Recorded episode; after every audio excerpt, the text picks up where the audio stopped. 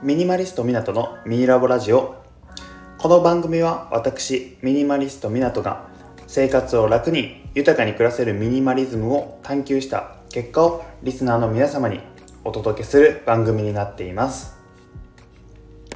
今回はミニマリストになったらお金が増えた、まあ、夫婦ミニマリストだったら1年で余裕で100万貯蓄できるという、まあ、タイトルの、えー、収録をさせていただきます。うん。まあ余裕で100万貯蓄できるってね皆さんから聞いてどう思うか結構古代報告かなって思われると思うんですけども結構私たちにとっては苦なく何て言うんでしょう楽にこの100万円っていうのが今現状できている。状態です。で、まあ、その今回はその今100万夫婦で100万円貯蓄できているっていう、まあ、小さな成功体験かもしれないんですけれどもそれをどうやって達成したのかっていうところを、まあ、ご紹介できればなと思っております。早速なんですけれどもまあ私たちのこの貯蓄について少しご説明をさせていただければと思っています。実際にお金について考え始めたのはここ1年ぐらいの話なんです。なんでここ1年でしっかりと家計管理であったりまあいろいろすることによって100万円ぐらい100万円ちょっと超えてぐらいですかね貯蓄できています。じゃあもともとそういう人だったんじゃないのかと。まあそういう人っていうのはつまりどういうことかというともともと倹約家であってなおかつこうお金遣い遣いが荒くなくてなんかまあ、まあ、ちょっと工夫すれば貯金なんて余裕でできるよねっていう人、まあ、そういうふうに思われる方もいるかと思うんですけども全く私たちは逆で貯蓄はほぼゼロでした、まあ、貯蓄の考え方はほぼなくて余ったらまあ、ミニマリストを目指し始めてからもそうなんですけれども自身の体験だったり、まあ、体験っていうのは旅行とかだったりですね。あとは、まあ、何かしらこうより生活を豊かにしていくためのグッズを買ったりしてまあいました。なんで入ったら使い入ったら使いっていう、まあ、繰り返しでした、まあ、結構この生活されている方も多いかとうん、思います。これは勝手な予想なんですけども多いかと思っています。なのでもともとじゃあ私は貯金できなかったじゃあっていう状態からこの1年でしっかり貯蓄できるようになってきたってじゃあ何があったかっていう話なんですけども結論、まあ、特に何もなかった。もっとミニマリズムを極めたいって思ったのが、まあ、きっかけでした。うん。なんか老後とかの不安も特になんかファイヤーしたいとかも実は特になくて老後もしっかり働いていきたいなっていう健康的な生活をしていきたいなっていう中で、まあ、その貯蓄っていうところはあまり考えていなかったんですけれども、うん、でも何かしらこうお金はかかってくるっていう中で一定貯めておいた方がなんかいいんじゃないか。貯めておけばまあ、例えば仕事を辞めた時にその余った資金でしっかりと、えー、家族の生活を支えることができるんじゃないかっていうところで、まあ、貯蓄するようになりました。じゃあちょっと前提条件なんですけども家族の構成についてちょっとご説明させていただきます。私たちはリンクスつまり2人とも働いていて子供がいない、まあ、世帯になります。でまあプラス子供子供じゃないですけれども犬が1匹、まあ、3人で今生活をしています。でちょうどこの3月にあの経つんですけれども家も購入しました。なかなかこれ注文住宅を購入するっていう人はミニマリスト界隈の中では少ないんですけどもちょっとレアケースで私たちは家を購入しました。またこの家についてはまた別のポッドキャストで収録しようかと思うんですけれどもなのでローン抱えております。借金いっぱい抱えてます。はい。でそんな中で私たちが1ヶ月貯金できている額っていうのは、えー、10万円、うん、10万円とちょっとですね貯金ができています。まあ、今ちょっと妻といろいろ計算しているのでもっとできそうかなっていう123万は貯蓄できそうかなっていうところで今来ています。ここまで長々と前提を話してきましたがここから本題で私たちはじゃあ何をやってきたかなのかっていうところをちょっと説明していきます。で実際やったのは、えー、3つ。家計簿管理と樽を知る生活。あとスマホの中身を管理してきました。じゃあ一つ一つちょっと具体的に説明していきたいなと思います。まずは、まあ、家計簿管理についてですね。家計簿管理は以前のポッドキャストでも、まあ、お伝えをさせていただきましたが家計簿管理をやるようになりました。で Google スプレッドシートを使った家計簿管理をしています、まあ、マネーフォワードなど、いろいろ、家計簿アプリっていうのはありますが私たちは Google スプレッドシートを使って家計簿管理をしています。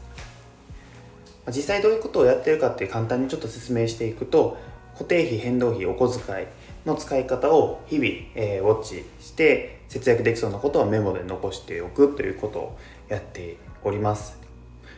まあ、実際この Google スプレッドシートを使った家計簿管理のメリットっていうところがまず、えー、全体でえー、収入支出支出入った出入りを確認一目で見れることが大きいことが一つ。もう一つは、えー、逐一メモを残せるっていうところとあとは共有が簡単にしやすいというところがあります。あとは、まあ、無料で使えるっていうところも大きいですね。特に、まあ、家族の家族間での共有というのは結構大きくてやはりこう自分自身だけで出入りを管理するのではどうしても主観的に、まあ、物事を見てしまってなかなか管理ができないっていうことがまあ、多々私たちの場合はありました。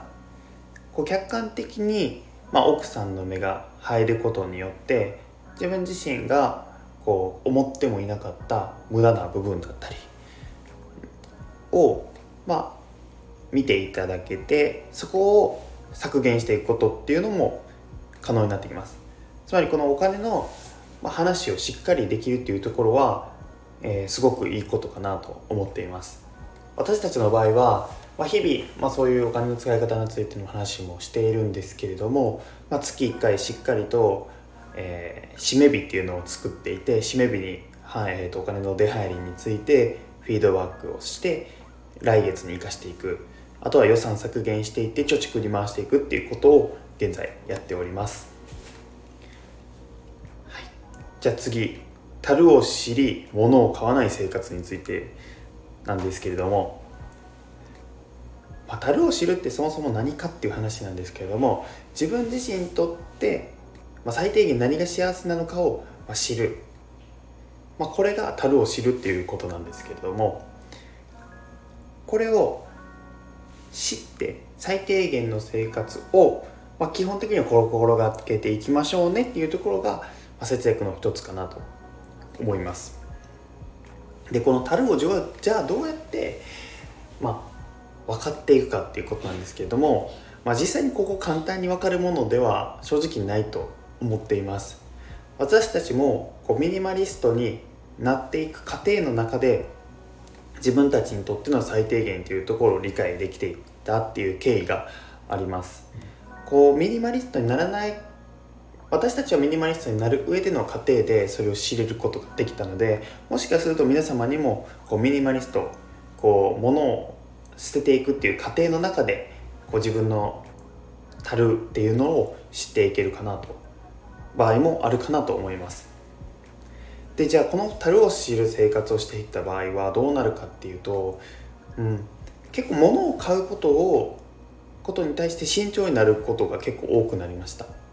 自分にとってあこれ絶対必要だなって思うことに対しても本当に必要なのかっていうのを結構検討しながら、まあ、生活が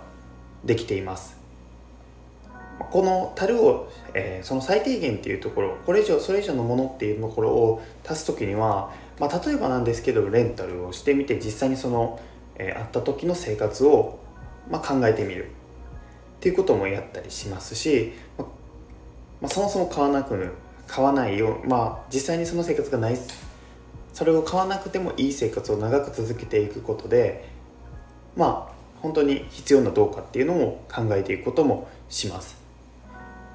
まあ結局これ何を言いたいかっていうとまあ、いらないものを最低限買わないような努力なんだと思います。うんまあ、努力を努力と思わないっていうことなんですけれども私たちは、まあ、ある種樽を知るこれだけでも最低限幸せになれるということを知っているので努力だとは思ってはいないんですけれども言ってこう聞いていただける方の中では結構努力って思われる方もいるかと思うのでまあここでは努力という言葉でさせていただきますが、まあ、そういうことをしていくことでお金も徐々に徐々に溜まっていくんじゃないかなと思っております。家計の、見直しに一つなる、ま考え方の一つかなと思います。で最後スマホの中身をしっかり管理しましょうねっていう話なんですけれども皆さん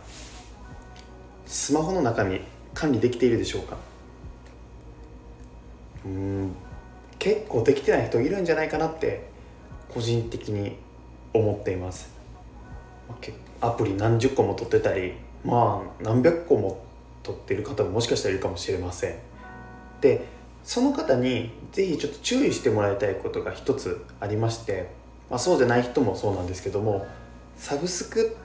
管理ちゃんとできていますか？ということなんですよ。これ僕も結構あったんですけども何に登録してるか全然覚えていないっていうことが結構これあります。これは結構あると思っていただいた方がいいと思います。